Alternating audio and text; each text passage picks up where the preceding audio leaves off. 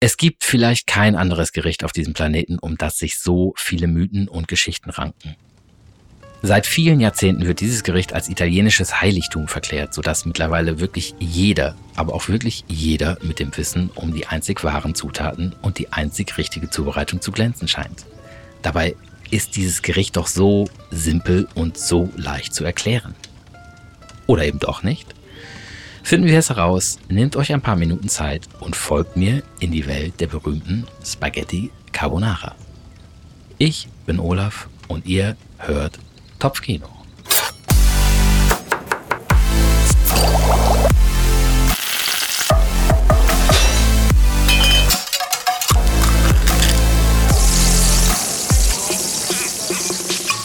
Keine Sahne, kein Kochschinken, keine Zwiebeln, kein Knoblauch und auch bitte keine Petersilie. Ihr merkt schon, heute geht es um ein Gericht, wo sehr viele Menschen, inklusive mir, keinen Spaß verstehen.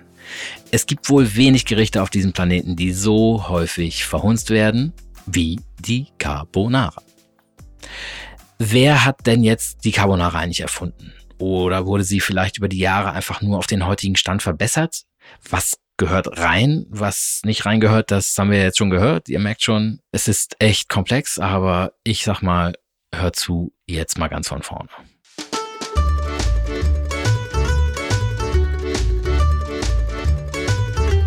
Es gibt da nämlich mehrere Theorien. Die erste lautet, dass frühere Köhler, und das waren die Menschen, die früher Holzkohle hergestellt haben, äh, in der Region um Latium und den Abruzzen, die haben für ihre harte Arbeit äh, eine leicht zuzubereitende, sättigende und kraftgebende Mahlzeit benötigt. Speck, Eier, Käse und Nudeln klingen jetzt erstmal so, als würden sie all diese Anforderungen mit sich bringen und der italienische Name für Köhler, also Carbonaro, machen diese Erklärung eigentlich bombensicher. Kritiker sagen jedoch, dass sich die armen Köhler den Speck haben gar nicht leisten können und somit die wahrscheinlich fleischlose Variante Cacio e Ova, also Pasta mit Eiern und Käse bekommen haben.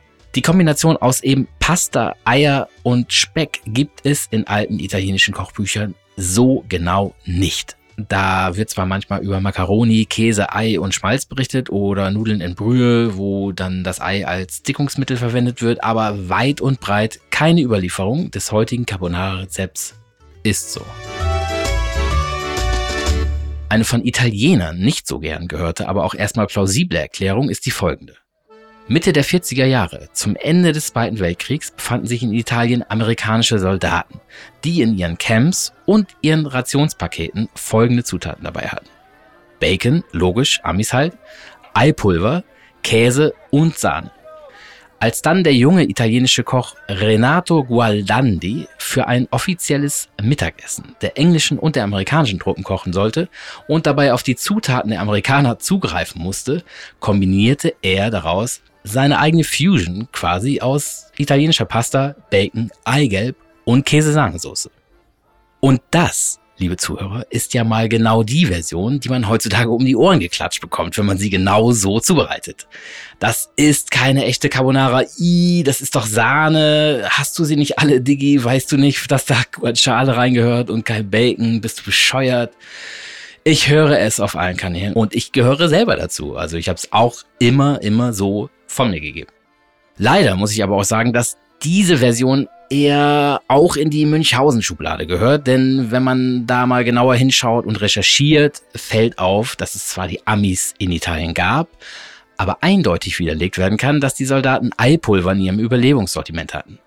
Und auch der Koch Gualandi selbst redet, angesprochen auf diesen langen, super legendären Tag, nur von riesigen Buffets, aber nicht von besagter Pasta mit Eiern, Speck und Käse.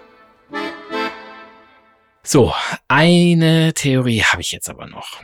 Es gibt sie nämlich. Die älteste schriftlich verfasste Version einer Carbonara, festgehalten, nicht 1700, nicht 1500, nicht im Mittelalter, nicht sonst wo, sondern erst 1952. Genau 71 Jahre zuvor hat die Restaurantkritikerin und Autorin Patricia Bonti über ein neuartiges Rezept eines Restaurants in Chicago berichtet.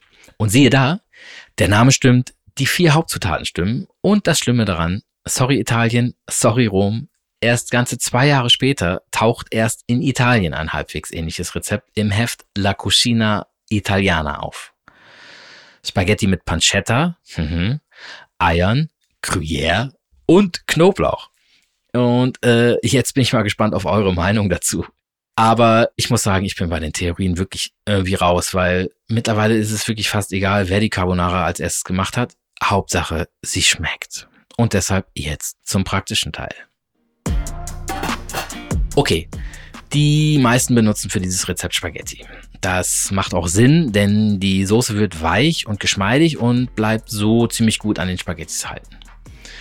Im Rom selber findet man in berühmten Carbonara-Restaurants meist Penne oder Rigatoni und das Chicagoer Original kam mit Tagliarini aus. Ich bleib bei Spaghetti. Und los geht's. Die Dinger in ausreichend Salzwasser kochen und ich meine wirklich ausreichend. Hier gleich mal eine Formel.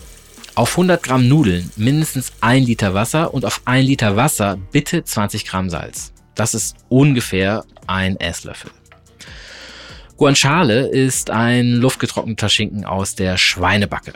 Klar, logisch. Wenn ihr nichts anderes bekommt, könnt ihr natürlich auch Pancetta oder, wie gerade schon gelernt, amerikanischen Bacon nehmen. Das sind beides Varianten aus dem Schweinebauch. Der Guanciale hat jedoch einen höheren Fettanteil und ist eben jetzt sehr wichtig. Der Guanciale wird nämlich in kleine Streifen geschnitten und in eine kalte Pfanne gegeben. Wichtig. Erst wenn das Fleisch drin ist, wird die Pfanne erhitzt. So erwärmt sich nämlich das Fett langsam und wird flüssig. Wir brauchen also kein extra Fett hinzugeben. Kein Olivenöl, keine Butter. Darin lassen wir die Guanciale jetzt langsam im eigenen Fett knusprig ausbacken. Und dabei natürlich immer schön aufpassen, äh, dass nichts anbrennt. Ist das Fleisch jetzt braun, dunkel und knusprig, könnt ihr die Pfanne vom Herd nehmen. In einer Schüssel jetzt ungefähr 20 bis 30 Gramm Pecorino pro Person reiben und jeweils ein Ei und ein Eigelb pro Person mit dem Käse und dem Schneebesen verarbeiten. Jetzt ist eigentlich alles so gut wie vorbereitet und wir können zum heiklen Ende kommen. Sind die Spaghetti gar, nehmt ihr 2 bis 3 Esslöffel Kochwasser und gebt es zur Käse-Ei-Mischung alles gut vermengen, so dass sich eine homogene Masse bildet. Das Ei wird dadurch jetzt durch diesen Schritt pasteurisiert und die Mischung wird etwas cremiger und das Ei äh, bindet bei 70 Grad ungefähr, müsst ihr euch vorstellen. Ab 80 Grad, also über 70 Grad wird es klumpig und wir wollen ja kein Rührei. Daher haben wir auch ein paar Minuten vorher die Pfanne von der Hitze genommen. Falls ihr das alles jetzt nicht so schnell hinbekommt, macht die Käse-Ei-Mischung mit Wasser einfach ein bisschen vorher und stellt sie beiseite. Jetzt kommen die Spaghetti mit einer Zange in die Pfanne. Ich mache das meistens so, weil so noch eine weitere gute Portion Kochwasser mit in die Pfanne geht. Das bringt nämlich durch die enthaltene Stärke der Pasta noch mehr Bindung ins Gericht. Also alles rein, Käse-Ei-Mischung drauf und alles gut miteinander vermengen. Jetzt eventuell noch mit ein bisschen Kochwasser nacharbeiten, falls es zu trocken wird. Und zum Schluss noch die knusprige Guanciale dazu. Bumm, fertig.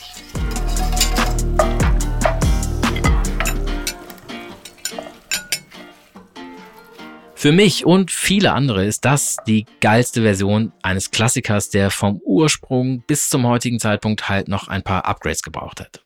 Aber mal ganz ehrlich, eine Pfanne mit Kochschinken und Käse-Sahnesoße ist jetzt auch echt nicht das Schlimmste. So, ich weiß nicht, wie es euch geht, aber ich habe echt Hunger.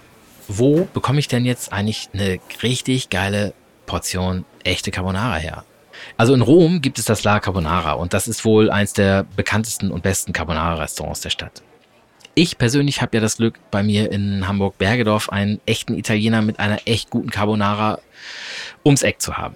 Das Lustige ist, ich bin wirklich jahrelang nie in dieses äh, Restaurant gegangen, weil äh, es liegt so in einem Einkaufscenter versteckt. Und ich habe mir immer irgendwie vorgestellt, dass dort billiger Weißwein aus großen Flaschen ausgeschenkt und überteuerte Pastagerichte an nichtsahnende Einkaufspassanten verschachert wird. Allerdings war ich immer der Depp, der einfach irgendwie jetzt mittlerweile alles revidieren muss und ähm, ja, einfach jahrelang eine ziemlich gute Carbonara verpasst hat. Frisch gebackenes Brot dazu, die neueste Eros Ramazzotti Platte. Okay, das war jetzt wirklich mal ein Witz. Aber am Ende geht ihr bitte jetzt raus, bestellt Carbonara, wo auch immer ihr seid. Ich will nämlich wissen, wo es die beste und die originalste, wenn es sie überhaupt gibt, Pasta Carbonara gibt. Ob italienisch oder amerikanisch. Mir Wurst. schreibt mir und wir sehen uns hoffentlich, hören uns vor allem hoffentlich beim nächsten Mal, wenn es wieder heißt Topfkino mit Olaf und einer Reise in den Nahen Osten zum Dip aller Dips Humus. Bis zum nächsten Mal.